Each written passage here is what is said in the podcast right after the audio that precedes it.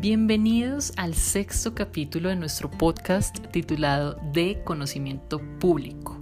Les cuento que hoy vamos a comenzar con una escena de la película Skyfall de la saga de James Bond porque hay un momento en el que el agente 007, es decir, Daniel Craig, se encuentra con Q, interpretado por Benjamin Whishaw, en la National Gallery en Londres y juntos están mirando una pintura que se llama The Fighting Temerator, realizada por nuestro protagonista del día de hoy, que es el artista británico Joseph Malord William Turner, en el año 1839.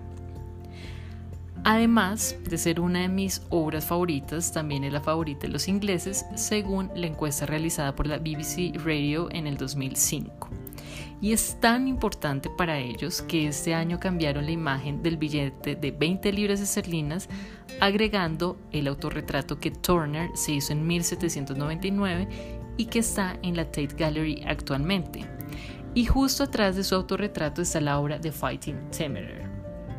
Ahora, ¿por qué es tan importante esta obra para los británicos? ¿Por qué es un ícono? Pues bueno, ya les voy a contar entonces la historia de este gran buque de guerra.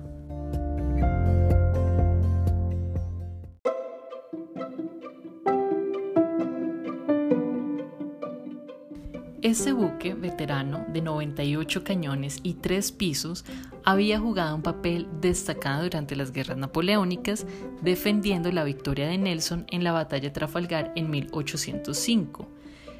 Con la paz que se consigue en el año de 1815, la mayoría de los grandes buques de guerra británicos ya no eran tan necesarios y por eso, desde 1820, el Temerator había sido atracado en Sheerness, sirviendo principalmente como un barco de suministros. Luego, en 1838, el almirantazgo ordenó que se vendiera el Temerator en descomposición, ya que el barco tenía más de 40 años y solo valía pues, el valor de las maderas.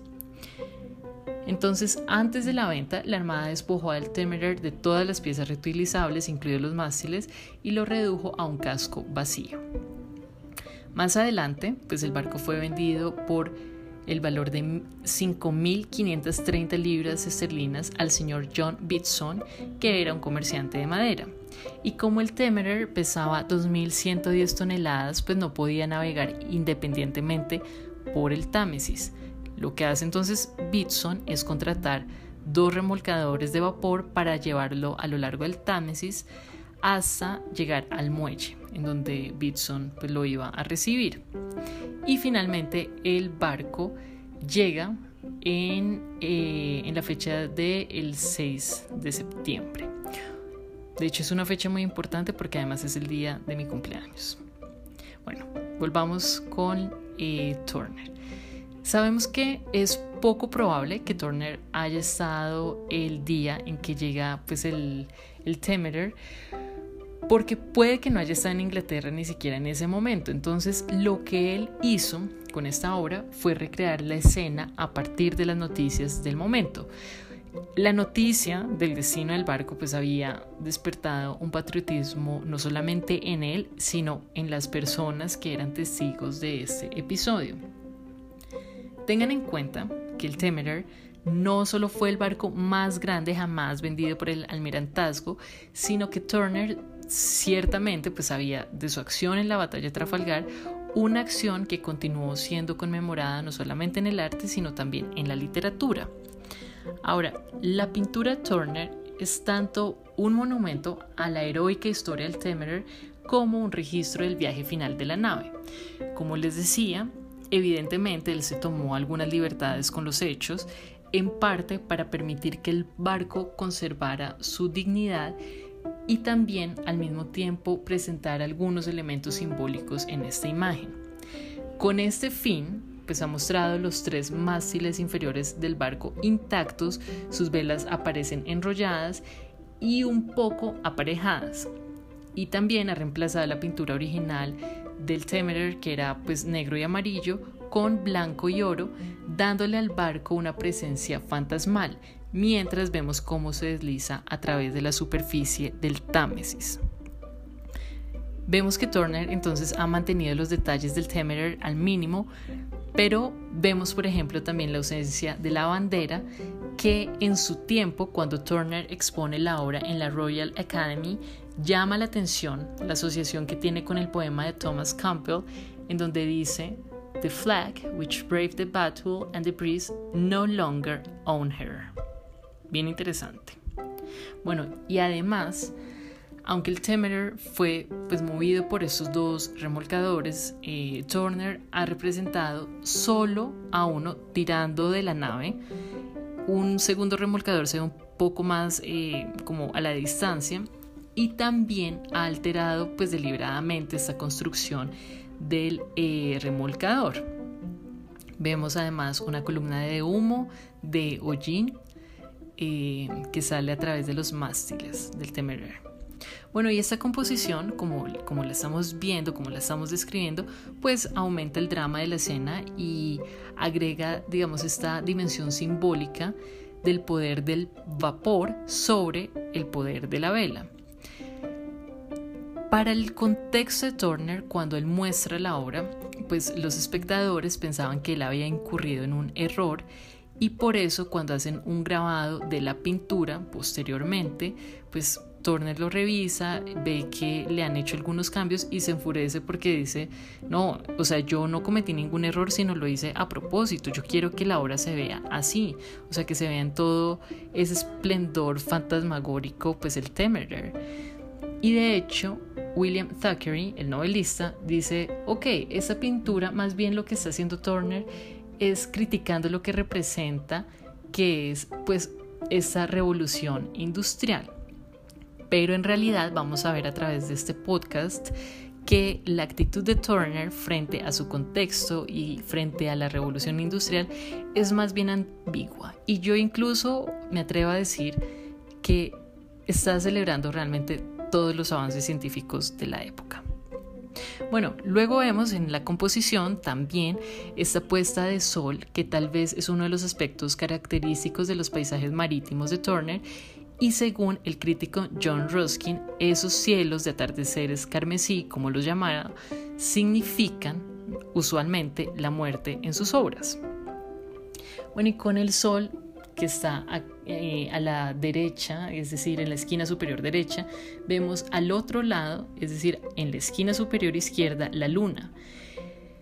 Y vemos que Turner pues había estado interesado durante mucho tiempo en la aparición simultánea del Sol y la Luna, pero digamos que aquí está haciendo énfasis en esas nociones de transición. Ahora, les cuento que en la época en la que está trabajando Turner, el edificio de la Royal Academy no solamente estaba destinado para las artes, sino también lo compartía con las ciencias.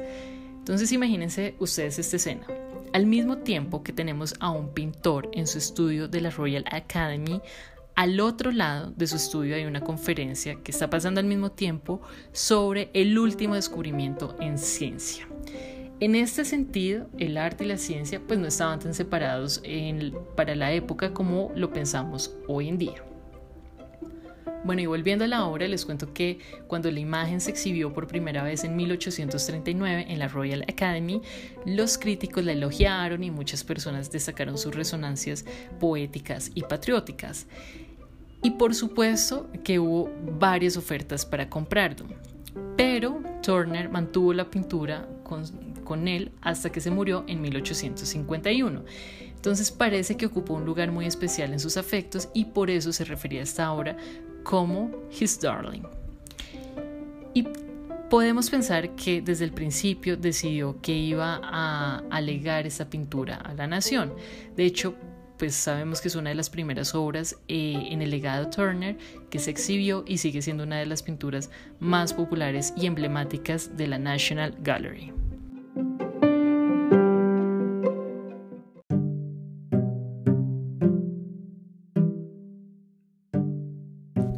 Bueno, y dejamos por un momento la obra de Fighting Temerer para hablar del artista. Joseph Malord William Turner, él nació en Londres en 1775 y murió también en Londres en el año 1851 a sus 76 años. Su papá era peluquero y tenía una barbería y su mamá pues no sabemos mucho de ella, solamente que sufría una enfermedad mental. También conocemos que desde muy temprano Turner ya mostraba sus habilidades como pintor. Parece que en la barbería de su papá él mostraba sus dibujos, entonces la gente pues quedaba anonada con el manejo de su técnica. Y por eso Turner ingresa a la Royal Academy a los 14 años, muy joven, y allí se encuentra con Sir Joshua Reynolds, otro gran británico que admiraba profundamente los paisajes del artista francés del siglo XVII, Claude Lorraine, que al ser pues admirador Turner de Reynolds, pues luego sería Turner también admirador de Claude. Entonces empieza a ver las obras de este artista eh, y desde muy pequeño Turner admira ese manejo de la luz, la forma en la que resuelve la composición del paisaje. Eh, mejor dicho, para Turner y pues según el consejo de Reynolds, obviamente Claude es el mejor paisajista que haya existido sobre la faz de la Tierra en ese momento. Y bueno, él empieza a hacer sus paisajes, casi todos marítimos, y ya para el año de 1807 él se vuelve profesor de la Royal Academy y es desde ese momento, aunque, ok, un poco antes, desde 1804, cuando él abre una galería, de hecho el mismo año en el que muere la mamá de Turner, en donde él ya empieza a ser muy conocido en el arte eh, y diferente, pues era su situación a la de su rival del momento, que era Constable. Entonces, Turner empieza a, a consagrarse como el gran pintor británico paisajista eh, trabaja entonces como profesor en la Royal Academy desde 1807 hasta 1828 y en el año de 1829 muere su papá, que es ese gran promotor, esa persona de confianza, el que siempre estaba muy pendiente de él. Y por supuesto esto le provoca una gran depresión a Turner y a partir de ese momento él dice, ok, voy a empezar más bien a elaborar mi, mi testamento y es en este primer documento en donde él dice, ok, yo voy a dejar algunas obras a la National Gallery, que en ese momento no se encontraba en el Trafalgar Square, sino en la casa de un banquero ubicada en el Pall Mall. Entonces Turner está pensando en dejar su, algunas de sus obras en ese museo, pero eh, en, en la casa en la que les comentaba. Y además pone como condición en este primer testamento que las obras que él va a dejar deben estar expuestas junto a las obras de Claude. O sea, esto quedó clarísimo desde 1829. Y ahora acá tenemos que hablar un poco sobre la National Gallery, porque resulta que no era lo que conocemos actualmente eh, como ese, ese museo tan importante. Entonces resulta que en el año de 1824 pues está en la casa del banquero Argenstein en la calle Paul Mall y luego en 1831 el Parlamento se reúne para definir la construcción de un edificio porque ellos decían, a ver, ¿Cómo es que París tenga el Louvre y nosotros todavía no tengamos una gran galería de arte nacional? Entonces, pues nada, manos a la obra y aprueban entre todos el proyecto, comienza la construcción y comienza el debate sobre dónde ubicar el museo. Y después de evaluar muchas opciones, eligen Trafalgar Square y ahí abren la National Gallery en 1838 para absolutamente todo el mundo. Y es en este año en el que cambia el testamento de Turner de dejar solo un par de obras porque él piensa, no, pues o sea, ya con semejante sitio, más bien dejo todas las obras que haya finalizado hasta el momento de mi muerte. Y es un año después de estar abierto el museo en donde vemos la obra The Fighting Temerer en la Royal Academy y luego estaría pues en la National Gallery. Bueno, y por esa época, es decir, por la década de 1840, ya cuando Turner está en sus 60 años, vamos a ver otra de mis obras favoritas que se llama Snowstorm, Steamboat of a Harper's Mouth, realizada en 1842. Y quiero hablarles de esta obra que se encuentra actualmente en la Tate Britain, porque vamos a ver a otro Turner que a mí me encanta, que es menos figurativo y más atmosférico. Acá vamos a ver este barco que está como, como embolatado. En esta atmósfera en donde no sabemos dónde comienza el cielo, dónde termina el mar. Mejor dicho, esta obra es un todo. Y me gusta mucho porque es que es acá donde les voy a hablar de esa actitud que él tiene respecto a la revolución industrial. Entonces, para este tiempo tenemos la revolución industrial, recordemos fechas, eh, y bueno, según algunos historiadores como Eric Hobsbawm, va desde 1780 hasta 1840. Vemos cómo esta época se ve permeada por diferentes avances tecnológicos y eso es interesantísimo porque en la misma época que está trabajando Turner, resulta que él asiste a una conferencia de Luke Howard en la Royal Academy, por supuesto, y aquí Howard habla sobre las nubes y esto va a ser fundamental para la meteorología. Y también para nuestro artista, porque vamos a ir viendo cómo él va incorporando esta información a sus obras, es decir, vemos las nubes de Howard en las obras de Turner. También, por ejemplo, sabemos que Turner asistió a una conferencia del astrónomo Herschel en donde habló de la forma en la que percibimos el Sol y cómo se ha representado. Entonces, cuando ustedes ven, por ejemplo, las pinturas de Claude, que tanto admiraba Turner, pues ven exactamente un círculo amarillo. Pero Turner toma los estudios de Herschel que describía más bien al sol como ese cuerpo que a uno lo ciega, ¿no? O sea, cuando uno está viendo directamente al sol, entonces no es tan cierto que uno pueda representar el sol como un círculo que se ve clarísimo y por eso es que Turner lo va a pintar como una línea. Entonces, cuando ustedes ven una pintura de él, pues una de las pinturas más eh, tardías, van a reconocer el sol, eh, pero cuando ustedes se acercan, se preguntan, o sea, ¿dónde está realmente ese sol? Es un brochazo y se confunde mucho con la pintura y yo creo que esto es de, o sea, de las representaciones más interesantes de, del sol, por ejemplo. Entonces, a esto me refiero cuando estamos hablando de una obra atmosférica, volviendo de nuevo a la obra de Snowstorm. Vemos además también la influencia que tenían pues, los estudios de sus amigos Michael Faraday y de la matemática Mary Somerville sobre electromagnetismo esas fuerzas no invisibles. Entonces, lo que hace Turner, pues, o sea, no es explicar en qué consiste ese estudio, sino expresa esas fuerzas que están estudiando sus amigos, o sea, las expresa de una forma pictórica. Y eso es, eso es lo que les digo que es muy interesante de Turner, que no es que esté explicando, ¿cierto?, con dibujos científicos estos estudios, sino simplemente, o sea, los incorpora y ya está hablando de su tiempo, ya está hablando de cómo se están analizando todos estos fenómenos. Para este tema les recomiendo un libro que se llama Turner and Scientists y por eso eh, les digo que pues es, muy rara la actitud de él, o sea, sobre su, su, momento, porque ustedes saben que en su época pues hay muchos escépticos sobre el desarrollo de la industria, sobre lo que significa esa revolución en Inglaterra, pero por otra parte están los defensores que dicen, pues esto es lo máximo que le ha podido pasar al mundo. Y Turner, digamos que está como en el medio y más bien va a ser ese cronista de su época. Pero pues algo también que es importante tener en cuenta es que uno va a ver cómo va a influir los estudios en sus obras. Eso sí lo vamos a tener muy claro. Vamos a verlo, por ejemplo, en otra obra que me gusta muchísimo. Eh, que se llama Steam and Speed, The Great Western Railway de 1844 y aquí vemos un ferrocarril que pareciera que se saliera del lienzo. Bueno, esta obra también está en la National Gallery. Acá estamos viendo cómo Turner celebra esta construcción de Brunel, o sea, ustedes saben que Brunel pues es eh, esta gran figura en la revolución industrial que construye toda esta serie de barcos de eh, vapor que incluye el barco transatlántico, Em, también pues los puentes, los túneles súper importantes, o sea, claramente pues todos sus diseños revolucionaron el transporte público y la ingeniería moderna. Entonces, ¿qué pasa con el ferrocarril?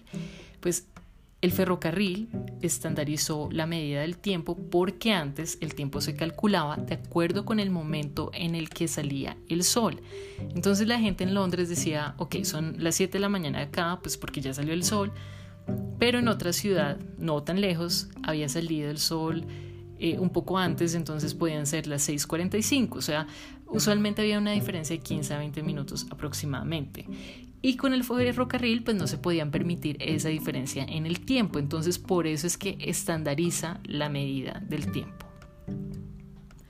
Bueno, y otro elemento que va a ser interesante de esta obra es esa liebre que se le está atravesando al ferrocarril que les advierto, o sea, no es tan fácil de ver, pero ahí está, eh, se les recomiendo que vean esta obra. Y recuerden que la liebre pues es, el, es uno de los animales más rápidos en Inglaterra. Entonces, esa es una forma de hacer una comparación entre lo más rápido que tiene la naturaleza, ¿no? Frente a lo más rápido creado por el hombre. Y con eso, de nuevo les digo que pienso que Turner está celebrando los avances científicos de su época.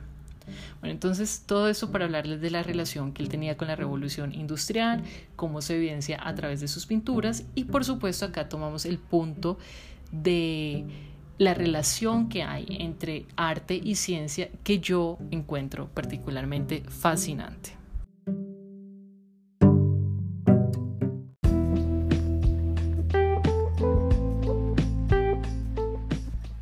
Ahora volvamos a la National Gallery. Estamos entonces en la década de 1840 y para ese momento ya existe eh, en el lugar y con la fachada como la conocemos actualmente. Obviamente pues va a tener ampliaciones a lo largo de los años, eh, en fin.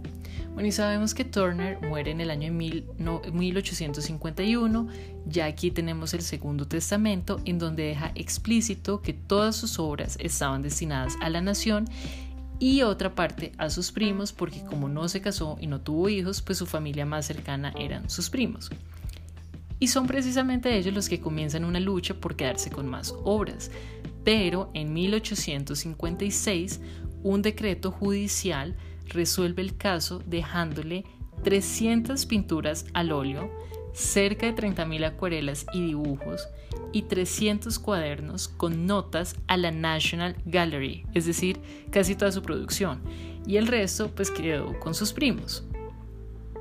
Entonces, como son tantas obras, tengan en cuenta pues que el legado Turner es la donación más grande de obras de arte que haya recibido la National Gallery, algunas obras salen al South Kensington Museum, que ahora es el Victorian Albert Museum, y luego en 1861 las obras regresan a Trafalgar Square porque ya se amplía el museo y porque para ese entonces la Cámara de los Lores dice, ok, esperen, el deseo original de Turner es que todas sus pinturas estén en un solo lugar, que es la National Gallery.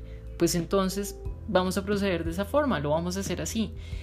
Y es así como todas terminan allá. Ahora, ustedes estarán preguntándose, pero ¿por qué el autorretrato que mencionaste al inicio de este podcast y la obra Snowstorm está en la Tate si el testamento era explícito sobre dejar todas las obras en la National Gallery? Bueno, es que en 1897 se funda la Tate como un anexo de la National Gallery en, el lugar en el, que, en el que está actualmente la Tate Britain. Y aquí entonces estamos viendo paralelamente la historia de dos museos. Por una parte pues vemos la formación de la National Gallery y por otra parte estamos viendo la fundación de la Tate Britain que actualmente comprende cuatro museos.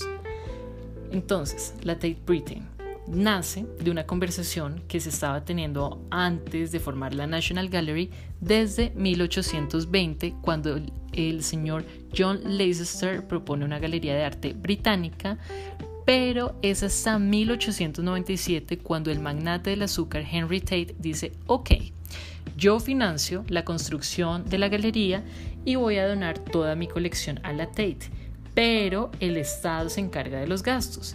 Y así es como comienza la Tate. Luego, más adelante, en 1908, el señor Joseph Dubin, papá, ya les digo porque vamos a hablar del hijo también, pues se hace cargo de la ampliación de la Tate que se finalizó en 1910, cuando él ya había muerto desafortunadamente, y a esa extensión se le llamó el Turner Wing. Y más adelante, en la década de 1920, su hijo, Joseph Dubin, pues un conocido art dealer, también pagó la siguiente ampliación de la Tate que justamente estaba pensada para albergar toda la colección del legado Turner. Entonces, ¿qué pasa finalmente?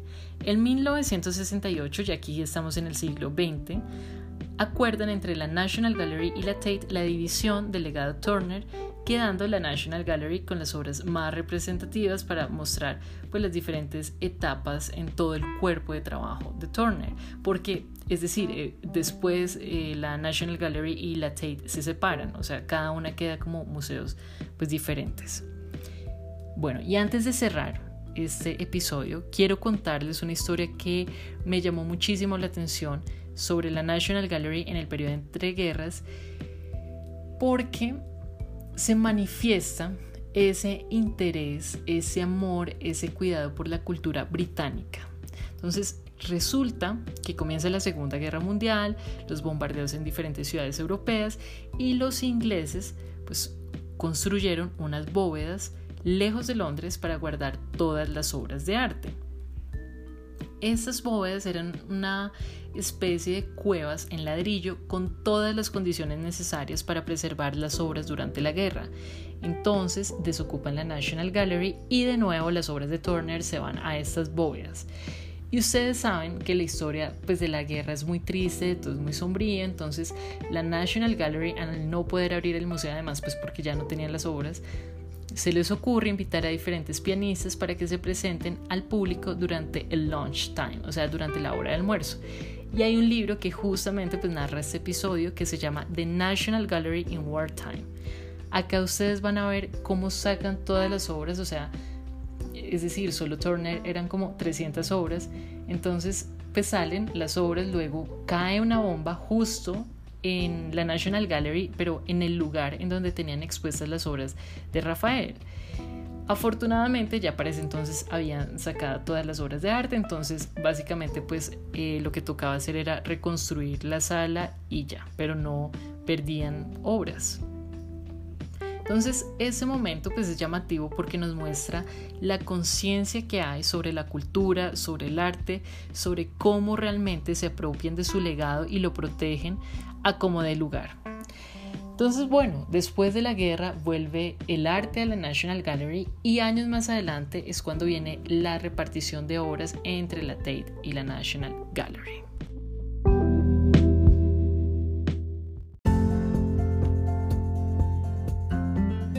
Y bueno, espero que hayan disfrutado este episodio. Les agradezco que hayan llegado conmigo hasta acá y si este podcast los ha hecho pensar en alguien que pueda interesarle el tema, por favor no duden en compartirlo. Recuerden, siempre los tres puntos que tienen eh, la opción share link o compartir para que lo puedan copiar en Facebook, Twitter, WhatsApp, por donde ustedes quieran. Nos vemos la próxima semana. No olviden que todos los martes hay un nuevo capítulo. Yo soy Andrea Rincón y les envío un gran abrazo.